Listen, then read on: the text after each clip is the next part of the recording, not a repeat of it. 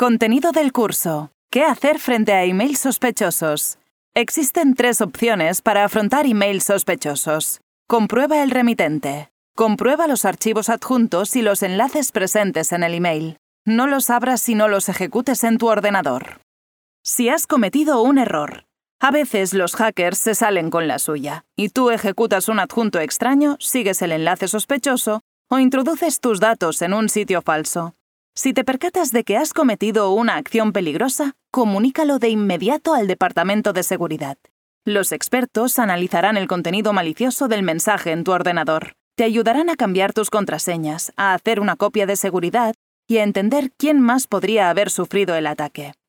No tengas miedo de comunicar un error. El coste de la tardanza puede ser mucho más alto.